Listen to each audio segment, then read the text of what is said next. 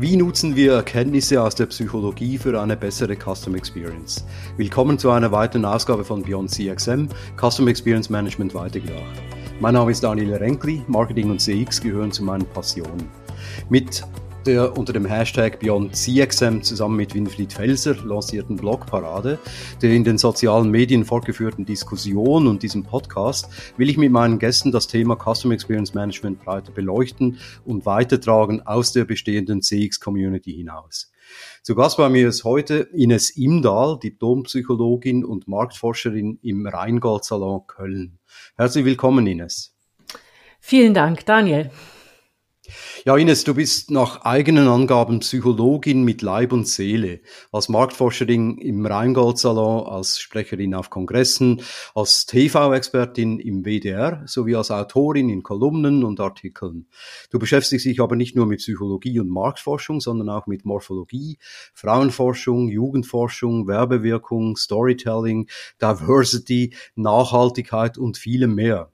Du hast zwei Bücher geschrieben zu zwei völlig unterschiedlichen Themen. Werbung auf der Couch und warum Frauen die Welt retten werden. Letzteres zusammen mit Janine Steger und äußerst dich ab und an auch noch zur Politik. Grün gesinnt, notabene. Gleichzeitig bist du Mutter und kümmerst dich zusammen mit deinem Mann auch noch um vier Kinder. Ganz schön viel. Mhm. Ines, was sollten unsere Zuhörer noch über dich wissen? Ja, das ganz schön viel ist, weil ich bin schon älter und brauche das Geld. und ich mache, wofür ich in der Marktforschung bezahlt werde. Und manchmal muss ich das alles aufschreiben und zusammenfassen. Ja, und äh, damit äh, ich meinen Kopf klar kriege, laufe ich noch ein bisschen, aber meine Kinder sind schon mein größtes Hobby und meine größten Freizeitkontakte. Schön. Wenn ich dich richtig verstehe, dann steht für dich bei allem die Frage nach dem Warum im Zentrum. Diese Frage ist es auch, die dich zur Psychologie und Morphologie gebracht hat und die dich heute noch antreibt. Warum? Warum mich das dahin gebracht hatte, ich hatte einen Philosophie-Leistungskurs und habe da von Platon bis Heidegger in einem wunderbaren Seminar alles durchgearbeitet und mich immer gefragt, warum trotz Aufklärung die Menschen rauchen. Sie sind zu Ende aufgeklärt, es fehlt keine Information, das wäre ja die platonische äh, Theorie mhm. dazu, ja, sich zu verändern. Warum sie trotz Aufklärung weiter rauchen, sich schaden und ihr Verhalten nicht ändern. Und da hat mir ein kluger Freund damals gesagt, da musst du Psychologie studieren. War für mich immer nur Behaviorismus, bis ich die Tiefenpsychologie und die Morphologie entdeckt habe. Wunderbar. Auf der Plattform futurewoman.de, die Frauen in der Nachhaltigkeit sichtbar machen und ihre Karrieren fördern will, schreibst du, um nachhaltiger zu wirtschaften, braucht es mehr Frauen in Führungspositionen.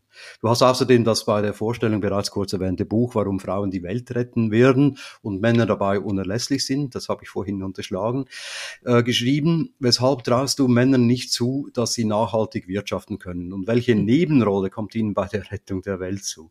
Im Moment haben Männer ja im wirtschaftlichen Bereich die Hauptrolle. Das ist auch Kernthema des Buches, dass wir als Frauen und als Männer das Weibliche stark abwerten in unserer Kultur. Es geht gar nicht darum, ob das Frauen alleine abgewertet werden. Frauen entwerten das, was sie können, auch oftmals.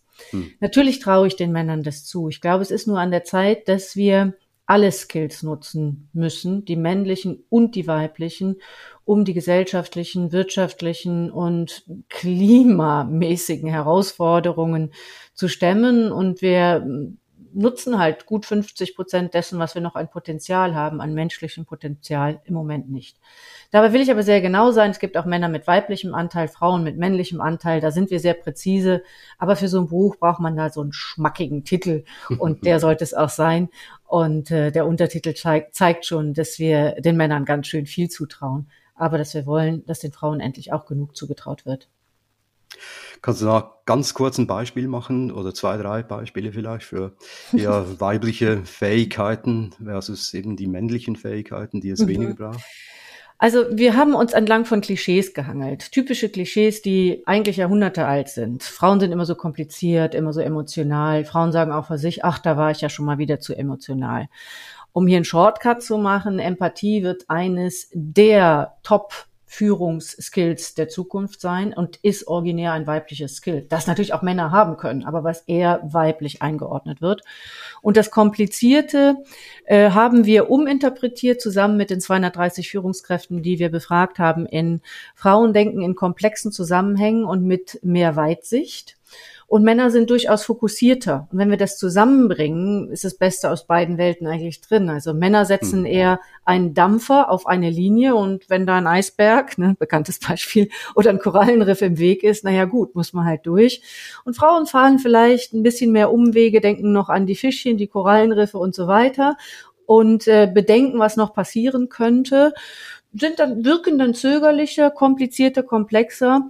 Aber wenn man beide Seiten zusammenbringt, ja, dann kann das Weibliche dem Männlichen auch schon mal das Popöchen retten und das Risiko mindern.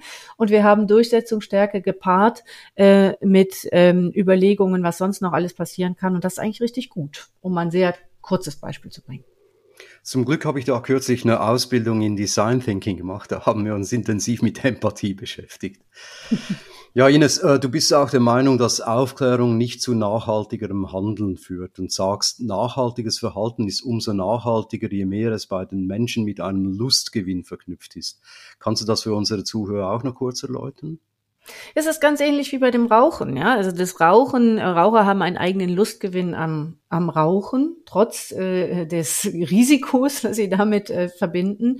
Wenn wir das, ähm, die Nachhaltigkeit im Grunde nur in Richtung Verzicht denken, dann ist es wie eine Dauerdiät, die hält kein Mensch lange durch. Wir müssen die Nachhaltigkeit so attraktiv gestalten, dass die Menschen gerne das machen, was sie tun. Also ich verkaufe zum Beispiel den Elektroantrieb immer damit zu sagen, du musst nicht verzichten, du hast einen Warp-Antrieb. Ja, das ist mindestens so gut wie der, wie der Verbrennungsmotor. Also ja, auch Spaß, als ja auch als Spaßgefühl jetzt, ja. Ja, in der Schweiz äh, ist ja glücklicherweise ähm, die Elektromobilität schon ganz anders angesehen, als das hier in Deutschland bei uns der Fall ist. Und insofern glaube ich, dass wenn wir sagen, ihr dürft nicht, ihr müsst, dass das nicht der alleinige Weg ist. Die Menschen wissen, dass es nicht so toll ist, billig, billig Fleisch zu kaufen, sind zum Teil auch dagegen. Aber über 50 Prozent der Menschen, die gegen Massentierhaltung sind, kaufen im Supermarkt dennoch ähm, Billigfleisch. Ja, also das ist über 50, sagst du. Ja, ja, also um es ganz genau zu sagen, ich habe es nicht ganz präzise formuliert, 51 Prozent der Menschen, die im Discount Billigfleisch kaufen, sind gegen Massentierhaltung. Und zwar ganz bewusst gegen Massentierhaltung, vergessen das aber in dem Zusammenhang. Hm. Da ist der Lustfaktor dann dieses Fleisch, sieht lecker aus, heute ist der Grillabend, ist so im Vordergrund, ist das mal kurz zur Seite geschoben wird. Was wir also brauchen, sind äh, Dinge, die uns Spaß machen. Und wir müssen, so erkläre ich das immer, den Regler Lust, Unlust so verschieben, dass der Lustregler ein bisschen mehr in Richtung Nachhaltigkeit geht. Das ist für mich der Königsweg, um die Welt zu retten. Spannend, ja, das denke ich auch. Das sehe ich genauso. Ja, kennengelernt haben wir uns ja beim Urknall zu diesem Podcast, ja, mit diesem Podcast vorangegangenen Blogparade, die ich zusammen mit Winfried Felser unter dem Hashtag BeyondCXM startete. Ich habe damals äh, noch bei Oracle geschrieben, dass ein hochgradig automatisierter und auf Echtzeitdaten gestützter, personalisierter und intelligenter Gleichklang von Marketing, Sales und Service einen fundamentalen Wandel in Richtung einer wirklichen Experience Economy ermöglicht, die Erfahrungen umfassend als Wert priorisiert. Und du hast damals indirekt widersprochen. Dein Statement, echter Purpose schafft positive Customer Experience. Was hast du gegen Technologie? Und weshalb, weshalb ist dieser Purpose so wichtig? What's the purpose of the purpose? Erstens, ich habe gar nichts gegen Technologie. Und zweitens, du hast mehrfach schon gesagt, ich hätte dir indirekt widersprochen. Ich habe das ja gar nicht so erlebt sondern ich wollte einen Fokus auf einen Punkt setzen, der nach meinem Empfinden in der Digitalisierung zu kurz kommt. Also ich bin ein großer Fan der Digitalisierung. Ich halte das aber nicht ähm, für ein Allheilmittel. Es wirkt manchmal auf mich wie eine Religion, die uns andere Dinge, die genauso wichtig sind, vergessen lassen. Also, kein Unternehmen ist dazu da, seine Prozesse zu optimieren. Kein Unternehmen ist dazu da, nur Wachstum zu generieren und kein Unternehmen ist auf der Welt, um nachhaltig zu sein. Das nachhaltigste Unternehmen ist das Unternehmen, was es nicht gibt, sind wir mal ganz ehrlich. Ne? Und in Deutschland ist es noch nicht mal erlaubt, ein Unternehmen zu gründen, zu sagen, ich will Gewinn machen. Das ist kein Unternehmenszweck. Purpose würde ich sogar aber noch darüber stellen, sagen, es gab immer eine Grundidee, warum sich ein Unternehmen gegründet hat. Ich will das Gehen besser machen, ja, weil in den modernen Schuhen äh, leiden die Füße. Also so eine Vision, die da ist, die eigentlich immer auf den Menschen ausgerichtet ist. Die allermeisten Unternehmen haben die Idee im Kopf zu sagen, was könnte der Mehrwert für die Menschen sein? Coole Gründer denken nicht, oh, ich ziehe mal ein bisschen Geld ab. Das funktioniert auch heute noch nicht, auch nicht bei Startups, die das versuchen, die es ja durchaus so gibt mit dieser mhm. Story sondern coole Gründer und coole Gründungsideen versuchen sich immer mit einem Mehrwert zu beschäftigen. Ne? Und er sagt, was, wie kann man eigentlich den Menschen helfen, ein Bild an die Wand zu hängen? Oh, ein Nagel und ein Hammer ist vielleicht nicht so schlecht. Ja? Also, das könnte so eine Idee sein, um es mal ganz simpel zu machen. Und ich habe oft den Eindruck, dass im Laufe der Zeit, also viele Konzerne kaufen dann ja auch verschiedene Marken so zusammen, die Idee der Unternehmenssinn verloren gegangen ist und die Leute einfach nur noch Umsatz machen sollen, funktionieren sollen und dass darunter der Customer Experience nach außen leidet. Also nicht nur die innere Motivation für das Unternehmen zu arbeiten, sondern eben auch das, was die Menschen draußen mitkriegen. Und das ist eine Grundannahme, an die ich ganz, ganz fest glaube. Was innen ist, ist auch außen. Also mhm. wenn die mhm. Menschen innen keinen Sinn haben, wird draußen der Customer keinen verspüren das kriegt man nicht wieder reingeholt.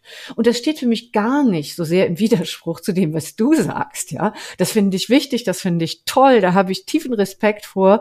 Und da ich leider immer noch nicht programmieren kann, ja, kann ich da auch immer nur staunen vorstellen, das Nutzen, das Mitmachen. Und äh, als Psychologin sehe ich aber eben, ähm, was Menschen erleben. Customer Experience ist mein originäres Geschäft. Ich befrage, was Menschen erleben. Und dieses Erleben der Menschen, ähm, ist immer umso besser, je stärker die Sinnhaftigkeit im Inneren des Unternehmens stimmt. Also stimmt der Purpose der Marke, stimmt der Purpose des Unternehmens, dann ist das nach draußen ganz stark spürbar dann sind auch die Kunden inspiriert und begeistert und verzeihen vielleicht auch schon mal einen Fehler, der natürlich nicht sein darf. Also ich glaube gar nicht, dass wir so weit voneinander entfernt sind. Die Purpose äh, könnte man ja auch mit Unternehmenszweck übersetzen. Früher hieß es eher Unternehmenszweck und äh, vielleicht hat man noch über die Mission diskutiert eines Unternehmens. Äh, man hat sich vielleicht sogar so ein Mission Statement über den Empfang gehängt. Ähm, und in letzter Zeit spricht man halt immer eher oft von, von Purpose, aber ich glaube, das, das unterscheidet sich gar nicht so dramatisch, ja? Doch, ich glaube schon. Also erstmal ist natürlich die Frage, ist es nur ein Wort für das, was eigentlich wirklich in jedem Unternehmen da sein sollte? Ne? Also dieser mhm. Sinn, der Zweck, äh, der, der übergeordnete Sinn, was wollen wir erreichen? Oder ist es eben das, was es oftmals nur geworden ist, irgendein blödes Mission Statement, was kein Mensch interessiert und äh, was auch nicht gelebt wird? Ich glaube, ein echter Purpose ist gelebt. Ne? Also wenn die Leute sagen, wir wollen das und das erreichen und das passt auch mit meinen persönlichen Zielen, mit meiner persönlichen Sinnsuche zusammen, dann funktioniert das. Und wir haben das eben so oft aus den Augen verloren, vor allen Dingen in den 90er Jahren und in den letzten beiden Jahrzehnten. Hm. Also mir scheint der Purpose eines Unternehmens äh, auch fast noch wichtiger für die Motivation der Mitarbeitenden als für die Customer Experience weil letztendlich, ich weiß nicht, inwiefern ich mich da jedes Mal für den Purpose eines Unternehmens interessiere. Also wenn ich beispielsweise, und das habe ich damals in diesem Artikel auch geschrieben, wenn ich ein Bier trinke, äh, interessiert mich der Purpose von Anhäuser-Busch beispielsweise äh, wenig. Also es geht mir darum, den Durst zu löschen oder ein Bier zu genießen, um mich ein bisschen zu entspannen. Aber ob der Purpose jetzt der ist, mir den Durst zu löschen, mich vom Wasser trinken abzuhalten oder mir ein gutes Gefühl zu vermitteln, äh, wenn ich in einem Münchner Biergarten einen Franziskaner genieße, das ist doch eigentlich egal. Und Na, äh, naja, es ist mir auch egal, wie sich deren Purpose dann von Heinekens, Heinekens Purpose unterscheidet. Ich bin da nicht ganz deiner Meinung. Natürlich ist es richtig, dass ähm, du, wenn du toll im Biergarten sitzt, äh, was ja auch jetzt eine schöne Option wäre, ja, dass dich nicht interessieren muss, warum du dich wohlfühlst. Aber dass du dich wohlfühlst, ist umso wahrscheinlicher, je klarer das Unternehmen ausgerichtet ist und motivierte Mitarbeiter hat, die natürlich an dem Sinn ihres Tuns auch glauben. Und du wirst dich umso wohler fühlen, je mehr der Mitarbeiter auch von seinem Bier überzeugt ist. Komm mal nach Köln, ja, hier sind alle Mitarbeiter, die früh, Frühkölsch ausschenken, davon überzeugt, dass es das beste Bier der Welt ist. Das ne? stimmt, das habe ich so auch schon. Und äh, wenn du was anderes bestellst. Dann verbrechen übrigens, genau, wenn du was anderes bestellst. ja, ähm, das ist aber das Zentrum. Ja, es geht jetzt nicht darum, ob das wirklich stimmt, sondern dass sie daran glauben, diesen Mehrwert ähm, liefern zu können und dass sie davon inspiriert sind und dass sie das mitliefern. Und dadurch verbessert sich aus meiner Sicht ganz klar der Customer Experience. Beziehungsweise, wenn sie, wenn das ihnen egal ist, ob sie Pilz, Alt, Weizen oder Kölsch, also wir haben ja hier schlimme Diskussionen immer mit Kölsch und, und Alt, ja, ähm, ausschenken, dann werden, wird es auch der Kunde, also du in dem Fall, der dann im Biergarten sitzt, merken und sagen, es ist dem egal, das wird einfach nur so hingestellt. Wir kennen es doch auch in Geschäften. Ob die Leute motiviert sind, ob das der Ladensinhaber ist, der wirklich an das glaubt, was er macht, oder eine Mitarbeiterin, die das tut, oder irgendeine, die heute in diesem Geschäft, morgen in diesem Geschäft, die gar nicht mitgenommen ist. Das hat Einfluss auf den Customer Experience. Außen ist innen und innen ist außen. Es gehört zusammen.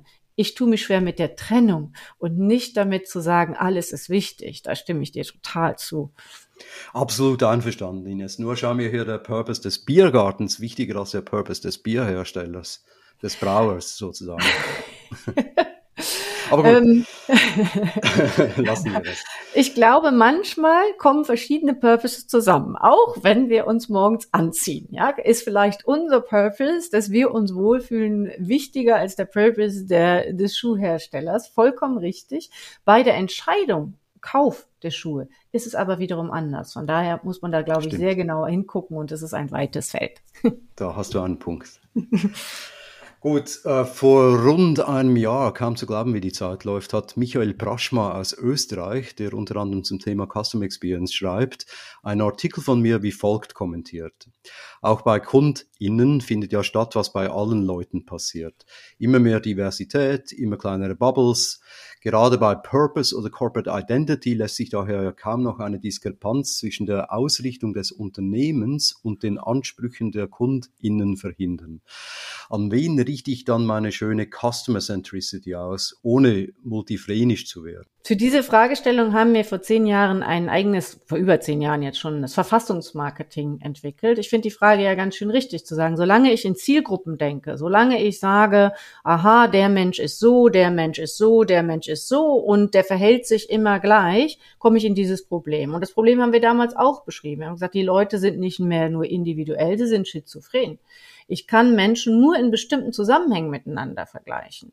Also selbst wenn ich in der scheinbar gleichen Zielgruppe bin, das wäre jetzt bei uns ja vielleicht der Boomer, hm. ja, dann sind wir ja ganz anders. Weiß nicht, du bist wahrscheinlich Ich jünger, bin Boomer. Aber ich bin, ich, ich, ich bin fast Boomer. ja. Ähm, wir befinden uns da vielleicht, wir sind trotzdem in bestimmten Zusammenhängen ganz anders. Bleiben wir mal bei deinem schönen Beispiel Bier trinken. So werden wir um, uns da unterscheiden. Ich bin Kölsch-Liebhaberin ja, und ähm, die Biergärten sehen bei uns in Köln komplett anders aus. Wir können aber wir, wir, wir ähm, werden uns wahrscheinlich unterscheiden in unserem Modegeschmack, wir werden uns wahrscheinlich unterscheiden in unserem Kinogeschmack, wir werden äh, in unserer Lebensführung uns komplett unterscheiden, aber wir können äh, Menschen miteinander vergleichen innerhalb einer bestimmten Situation einer Verfassung. Also innerhalb einer Verfassung zu differenzieren macht Sinn, welche Formen des Biertrinken gibt's und dann entwickelt sich was ganz Erstaunliches, nämlich, dass wir feststellen, ähm, oh, es gibt Menschen, die sind 16 und Menschen, die sind 60 und die sind in der gleichen Bierverfassung. Interessant. Hm? Und dann gibt es ein Beispiel, was ich gerne erzählen würde, wo wir das mal sehr genau unterschieden haben. Und zwar geht es hier um Schokolade. Es gibt in Deutschland zwei wichtige Schokoladenhersteller. Ich weiß, in der Schweiz wird das nicht als Schokolade gelten, das wäre zu prickelnd. so schlimm Aber ich, ich sag's trotzdem mal, ja. Also Rittersport und Milka. Milka ist so eine ganz zarte, hm. weiche Schokolade und Rittersport ist fast schon so ein Riegel. Und die haben immer in den gleichen Zielgruppensegmenten Schokoladenliebhaber gesucht hm? und hatten die gleiche Zielgruppendefinition und wollten sich immer unterscheiden, um unterschiedlich zu targeten. Aus psychologischer Sicht haben die komplett andere Verfassungen angesprochen, die gleichen Menschen, ja, aber andere Situationen. Während es bei Milka abends um so eine Oraldramaturgie, das Leben sich weicher machen, Oralerotik haben wir das auch genannt. Es geht um sich selbst und so einen erotischen Moment im Mund auch zu leben. Das soll alles zart schmelzen. Ja. Das Leben ist ja schon hart genug, haben sie auch mal gesagt geht es bei Rittersport viel stärker um das Durchkommen, noch die nächste Treppe schaffen, auf Reisen zu sein, um eine Energetisierung viel näher, äh, vielleicht auch an einem ähm, Brötchen oder sowas dran, was mir nochmal Kraft und Energie gibt. Ja? Also wenn ich quasi ähm, davon ausgehe, dass ich in Menschen kategorisieren muss, dann bin ich genau in dem Problem, was du gerade beschrieben hast. Wenn ich aber davon ausgehe, dass ich in Verfassungen kategorisiere, dann kann ich die Schizophrenie aufgreifen mhm. und mir diesen Markt nur noch mal ganz konkret angucken. Und das ist auch die Lösung für das Unternehmen. Das Unternehmen muss nicht den Menschen als Ganzes verstehen. Das Unternehmen muss nur seinen Bereich verstehen. Also, wenn ich ein Logistikunternehmen bin, für wie verhalten sich die Menschen, wenn sie etwas verschicken wollen, wenn sie etwas bestellen wollen, wenn ich ein Schokoladenhersteller bin, welche Schokoladenverfassung gibt es, egal wie alt die Leute sind, egal welche Verfassungen gibt es und auf welche Verfassung möchte ich mein Produkt positionieren. Und dann bin ich aus der Nummer raus, dann habe ich das Problem gelöst. Natürlich kann ich nicht alle Verfassungen ansprechen. Ja, für, aber ich Verfassung kann meine Verfassung ansprechen. Ja, natürlich, stimmt. Äh, Verfassung und Verhalten auch. Ich meine, eben ich verhalte mich anders, wenn ich jetzt beispielsweise eben mit meinem Mountainbike unterwegs bin, dann suche ich mir eher so einen Energieriegel, beziehungsweise eben vielleicht Rittersport habe ich tatsächlich auch schon genossen. Gar nicht schlecht. Und hm. ähm, ja, in einer anderen Verfassung, wie du sagst, äh, klar, äh, suche ich was anderes. Schwarze Schokolade zum Beispiel zu einem Glas Wein. Genau. Genau. Und dann bist du, dann bist du ja wirklich, du bist ja immer noch der Daniel, mhm. ne? Genau, immer noch da stark von aus, ja. Und du bist aber, ähm, du bist sowohl für das ein, die eine Schokoladenverfassung äh, ähm, ein attraktiver Kunde, als auch für die andere. Du entscheidest dich gar nicht, mhm. sondern du hast verschiedene Schokoladen für verschiedene Verfassungen. Und jeder dieser Schokoladenhersteller hat die Möglichkeit, in diese Verfassung sich top rein zu positionieren mit einem jeweils anderen Produkt. Genau. Ja, das ist ja auch der Grund, wieso wir jetzt beispielsweise bei Hase und Igel eben nach äh, Semantik oder Kontext äh, die äh, Zielgruppen versuchen zu targeten, anzuschreiben, anzusprechen und eben ja. nicht nach äh, soziodemografischen Aspekten. Aber ja, zu, zurück äh, zum Purpose. Äh, wie finde ich als Unternehmen denn eigentlich einen sinnvollen Purpose? Also Peter Drucker soll ja mal gesagt haben, the purpose of a business is to create and keep a customer. Ganz so banal wirst du das ja nicht sehen. Nein, das ist mir zu nah an der Wachstumslogik und am Verkaufen dran. Mhm. Natürlich ist es wichtig, einen Kunden zufriedenzustellen. Also in Teilen stimme ich der zweiten Hälfte äh, zu. Und natürlich ist es manchmal auch klug, ähm, und insofern stimme ich auch der ersten Hälfte zu, to create a customer, die, die Verfassung wirklich zu kreieren oder ein Lösungsansatz für eine bestimmte Verfassung, wo es noch keine tollen Produkte für gibt oder tolle Angebote für gibt, zu kreieren, das ist eine super Sache. Aber ich kreiere nicht den Menschen, sondern ich kreiere ein Produkt, das den Menschen hilft, in einer bestimmten Situation besser zurechtzukommen, sich wohler zu fühlen oder vielleicht auch einen Konflikt zu lösen. Und wenn ich jetzt nicht bei der Unternehmensgründung, wovon ich immer ausgehe, also wenn ich Unternehmensberate, berate, dann frage ich immer erstmal, was war denn der originäre Sinn? Warum habt ihr das gemacht? Was hat euch denn getrieben? Was wolltet ihr erreichen? Was wolltet ihr bewegen? Wie wolltet ihr gesehen werden? Es ist erstaunlich, wie oft das verloren gegangen ist. Aber wenn man das nicht mehr findet, dann ist es klug, in zwei großen, aus meiner Sicht psychologischen Feldern zu suchen. Und das erste Feld sind die generellen Werte, die Lebenswerte, ähm, die im Moment in einer Gesellschaft ähm, aktuell sind. Da gab es äh, direkt nach 9-11 einen großen Shift in Richtung Liebe und Leben. Da gab es eine riesige Welle, dass alle Unternehmen auf einmal, ich liebe Lebensmittel, ich liebe Technik, alles wurde auf einmal geliebt. Die Liebe wurde ein riesiger Wert in unserer Kultur. Und das ist natürlich schon klug, wie kann man mit einem Produkt diese Werte bedienen, ansprechen, aufgreifen. Die großen gesellschaftlichen Themen, die berühren uns immer. Jetzt gibt es ähm, auch Themen, die natürlich in jedem Leben immer wieder kommen. Und das sind wiederkehrende Lebensthemen, wie zum Beispiel ähm, man wird erwachsen, äh, man gründet eine Familie, man wird alt, man bereitet sich auf den Ruhestand vor, man bekommt äh, Kinder, man heiratet. Diese Lebensthemen kommen immer wieder vor und wenn ich dafür ein Angebot habe, dann ist es gut, klug, da auch einen Sinn zu entwickeln. Das kann auch ein Purpose sein. Das sind aber nur erstmal Suchfelder, ja, mhm. wo man sagen kann, okay, das ist immer wieder relevant für die Menschen. Und was ich insgesamt am größten finde, sind alltägliche und innere Konflikte. Also wir haben ganz schön viele Konflikte jeden Tag, nicht nur Bedürfnisse, sondern eigentlich ne, treibt uns ähm, immer, wir sagen in der morphologischen Psychologie, immer zwei Seelen in unserer Brust. wir sind immer angetrieben von einem Spannungsfeld. Rauchen und aufhören wollen zu rauchen, um darauf nochmal wieder zurückzukommen. Mhm. Schokolade essen wollen und abnehmen wollen. Ja? Gleichzeitig. Ne? Wie kann ich das lösen? Ne? Diätprodukt ist zum Beispiel eine coole Lösung. Sozusagen, du darfst weiter essen, ne? nimmst trotzdem ab. Oder Leitzigaretten. Ne? Kannst du so viel rauchen, wie du willst, ist nicht so schlimm. Ist ja auch passiert. Die Leute haben viel mehr Leitzigaretten geraucht, als sie normale Zigaretten geraucht genau. haben. Also solche Felder, wo, wo haben die Menschen innere Konflikte? Was wollen sie lösen in ihrem Alltag? Wie kriegen sie ihre eigenen, zum Teil auch bösen und fiesen Neigungen untergebracht? Und ähm, das ist allerdings ähm, eine große Herausforderung, an, auf denen wir mit den Unternehmen meistens auch lange arbeiten, um das Feld dann auch zu finden. Ja, das kann ich mir vorstellen. Ja, dazu gibt's euch ja den, den Rheingold-Salon. Mich würde noch interessieren, was die Pandemie und jetzt auch die allgemeine Angst, Krieg, Inflation, Klimaerwärmung, Energienot etc. mit uns Konsumenten macht und wie sich das auf das Konsumverhalten auswirkt und wie wir als Unternehmen reagieren sollen. Also das wäre fast ein eigener Podcast. Ne? Ich habe mal versucht, anhand von verschiedenen also wir, wir Produkten... Haben, wir haben noch 10, 15 Minuten. anhand von verschiedenen Produkten ähm, die Pandemie-Gefühle so nachzuzeichnen, so prototypische Produkte äh, zu wählen, die im Grunde sagen, okay, äh, wie äh, sind wir eigentlich mit der Pandemie umgegangen? Aber auch das wäre schon ein riesiges, ein riesiges Feld. Ich glaube, dass die Unternehmen ähm, auch hier sehr stark auf die Konflikte und die Sorgen und die Ängste eingehen müssen. Also in dem ersten Lockdown war es den Menschen total wichtig, dass die Unternehmen mh, hm, sagen, dass sie für die Gemeinschaft auch einstehen. Und dass sie das nicht nur sagen, sondern auch tun. Die wollten dafür Beweise haben, nicht nur die Werbung haben. Ne? Also nicht, wir kommen da zusammen durch. Ja, gab ja ganz viele Werbung in diese Richtung. Waren die Menschen auch relativ enttäuscht von. Das stimmt. Und die Menschen wollten auch sehen, dass die Unternehmen nicht aufgeben, dass sie daran glauben, dass es eine Zukunft gibt. Und das ist immer ein ganz wichtiger Punkt. Also viele Marken und Unternehmen geben den Menschen heute heute Halt.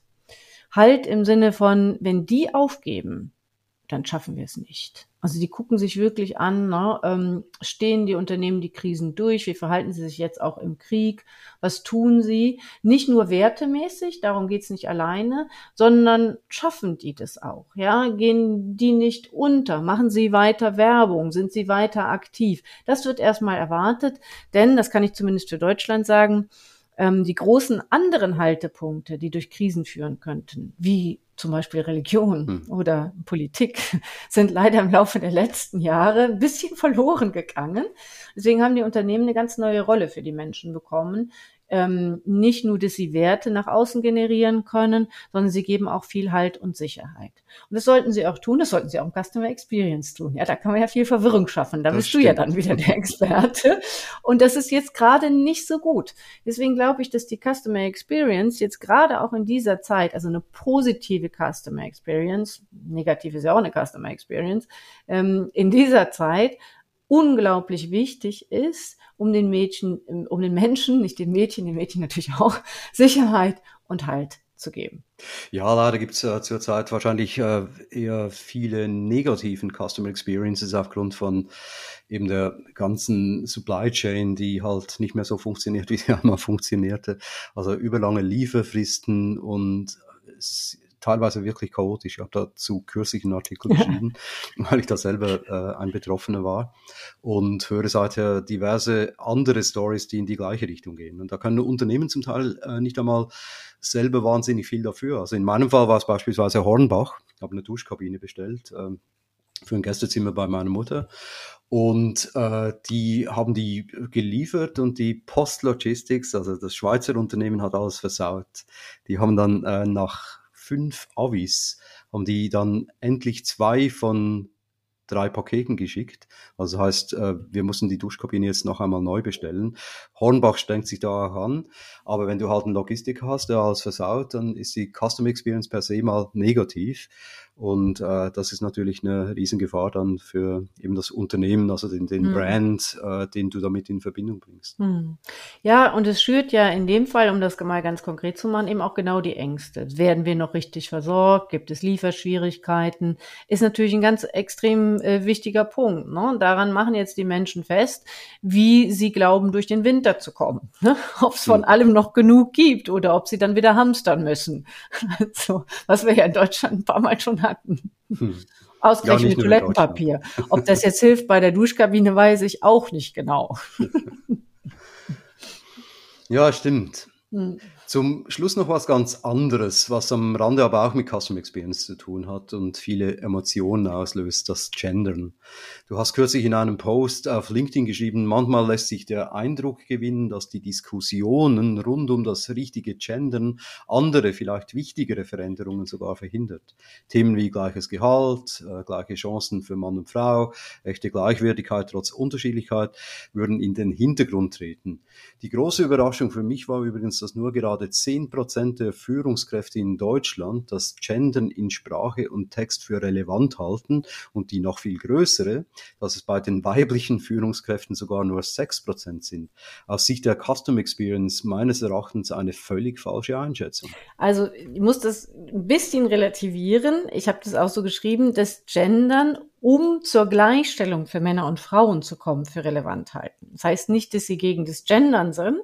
nee, nee das habe ich schon richtig verstanden. Wir, ne, genau, also das ist auch sehr wichtig, weil ähm, sonst würde man die Zahlen so auch nicht reproduzieren können. Wir haben für unser Buch, Warum Frauen die Welt retten werden, Männer dabei unerlässlich sind, tiefenpsychologisch und repräsentativ Führungskräfte befragt in, ähm, in Deutschland und haben 13 Items abgefragt, die, ähm, unter der Maßgabe zu sagen, was hilft besonders, um die Gleichstellung voranzutreiben. Mhm. Und da war das Gendern der letzte Punkt. Und eingeordnet in die tiefen psychologischen ähm, Zusammenhänge. Ne? Man muss ja auch immer gucken, in welchem Zusammenhang hat man diese Frage gestellt, die jetzt hier repräsentativ war. Wir schon sagen, dass alle Führungskräfte sich darüber bewusst sind, dass auch Sprache Realitäten schafft. Manche haben auch gesagt, naja, es ist ja auch klug für die Zukunft zu wissen, es gab auch Ärztinnen. In der Vergangenheit wissen wir es nicht. Ne? Wie weit zurück, mhm. ab wann gab es Ärztinnen? Was, was, ist daran ein sprachliches Problem? Das finde ich übrigens auch eine ganz wichtige ähm, Geschichte. Was die Customer Experience angeht, also alle sagen, wir sind schon für das Gendern, aber wir glauben nicht, dass wir damit die Probleme lösen können. Und ein wirklich dramatisches Beispiel ist ja, ähm, das Beispiel rund um das Ahrtal, wo dann im mhm. Grunde die Presseerklärung erst gegendert werden musste, bevor, bevor wir hier einen Notfallplan aufgestellt haben. Also es ist vielleicht ein bisschen provokant jetzt formuliert, aber genauso ist es ja gewesen, hat ja auch die entsprechenden Politiker am Ende ihren Job gekostet. Und ähm, da kann man eben, glaube ich, das als gutes Beispiel nehmen, zu sagen, es wird nicht viel ändern und ist vielleicht sogar, dafür gibt es in der Psychologie einen Begriff, eine Unterbringung. Also man handelt das daran ab, damit man an einer anderen Stelle eben nicht in den Vorständen 50-50 männlich-weiblich haben muss oder eben noch mehr in Richtung Diversität. Das genau wollte ich mit diesem Post sagen und das steht auch sehr differenziert in unserem Buch und für die Customer Experience absolut richtig. Also wenn ich nicht als Frau angesprochen werde, kommt oft genug vor, dass mich irgendjemand auch auf LinkedIn oder gar per E-Mail als Herr Imdahl anschreibt. Also früher war ich dann noch wütend, heute reagiere ich gar nicht mehr. Blockiere mhm. ich gleich. Ich denke, wenn er sich so wenig miteinander, mit mir auseinandergesetzt hat, dann ist es meine Lebenszeit nicht wert. Insofern auch hier ich finde das immer toll, dass du versuchst, so in so Gegensätze uns aufzubringen. Kann ich dir nicht so, so widersprechen, wie du das vielleicht gerne hättest? Nee, nee, das, das wollte ich gar nicht, dass du mir widersprichst. Aber eben, äh, äh, du hast es ja selber gesagt und ich habe das damals auch äh, entsprechend kommentiert. Eben die Sprache oder die, die Macht der Worte, das, das schafft ja auch Realität. Mhm. Also, ja, eben die, die, die, äh, die, die Perception dann erst und, und dann zum Schluss wird halt irgendwie quasi zur Realität. Und so gesehen finde ich das ganz wichtig, dass man äh, gendert und vielleicht, äh, ja, sollte man es nicht übertreiben. Also die Diskussion darum vor allem nicht übertreiben. Jetzt muss ich genau. aufpassen, dass ich da nicht mich aufs Glatteis begebe, weil also in meinen Texten versuche ich dann halt einfach eher also jetzt beispielsweise wie Michael das gemacht hat, äh, statt dass ich von KundInnen rede oder schreibe, dass ich dann von Kunden und Kundinnen rede oder ja. schreibe. Ich finde das auch äh, natürlicher für mich. Männer, gerade in deinem Alter, müssen da besonders drauf achten, haben sonst sofort irgendwie was äh, an der Backe. Das kann ich total nachvollziehen. Was mir nur eben wichtig ist zu sagen, viel wichtiger ist, dass wir endlich genauso viel Führungspositionen mit Frauen besetzt haben wie mit Männern, dass wir den Gender Pay Gap endlich überwinden, dass wir die weibliche Altersarmut überwinden. Ja, dass wir alle äh, Texte umschreiben und alle Gesetzestexte umschreiben, mag auch wichtig sein hilft mir persönlich in meinem Alltag jetzt nicht ganz so viel, ganz anders in der Customer Experience. Wenn ich irgendwo Kunde bin, will ich richtig wahrgenommen werden. Mhm. Gar keine Frage. Aber das andere ist wichtiger, da hast du völlig recht und da unterstütze ich dich auch in diesen Bestrebungen. Also da bin ich auch absolut einer Meinung, dass es da keine Unterschiede geben sollte zwischen Mann und Frau und dass Führungspositionen äh, gleichwertig, äh, also nicht gleichwertig, sondern zu gleichen Teilen besetzt sein sollten und müssen, eben auch, damit wir vielleicht nachhaltiger wirtschaften in Zukunft. Ja, zum Schluss, liebe Ines, äh, die Zeit ist fast um. Äh, Winfried hat eigentlich unsere Gäste oft noch gefragt, was sie ändern würden, wenn sie Königin, Königin von Deutschland wären. Was würdest du ändern? Zwei Dinge. Also das erste, ich würde das natürlich sofort umsetzen, zu sagen, dass in allen Unternehmen ähm, genauso viel ähm, weibliche Führungspositionen besetzt sind wie männliche Positionen. Aber was ich eben vor allen Dingen auch, das würde ich nicht einfach nur machen, damit Frauen die gleiche Macht haben, sondern ich würde nämlich ganz schnell daran auch knüpfen wollen, dass wir im Sinne des Klimaschutzes und gegen den Klimawandel alles einsetzen, was wir einsetzen können. Ich glaube, das würde uns auch helfen, zukünftige Kriege zu äh, vermeiden. Ähm, mir tut es in der Seele weh, dass hier in Deutschland jetzt die Bäume sterben. Man kann da ja wirklich zugucken, wie die verdursten. Mhm. Und ähm, ähm, und wir brauchen es ja so nah, um da ähm, empathisch genug zu werden. Aber ich glaube, das ist unser größtes Thema und wir haben keine sieben Jahre mehr Zeit. Äh, wir sollten die Krise jetzt nutzen, alle Technologien nach vorne zu treiben, denn ich bin gar nicht gegen Technologien, ähm, um äh, den Klimaschutz für unsere Kinder und unsere Enkel wirklich auch bis 2030 nach vorne zu kriegen. Und zwar viel rigoroser, als das alle Regierungen in Europa im Moment machen. Ein starkes Statement zum Schluss, Ines. Vielen lieben Dank für dieses äh, gute Gespräch. Wenn Ihnen dieser Podcast gefallen hat, abonnieren Sie ihn. Er ist auf allen gängigen Kanälen zu finden. Folgen Sie mir auf LinkedIn und Twitter und falls Sie Lust haben, werden Sie Teil unserer Community. Am einfachsten, indem Sie den Hashtag BeyondCXM verwenden bei Ihrem nächsten Post. Ich freue mich aber auch über persönliche Nachrichten. Bis bald.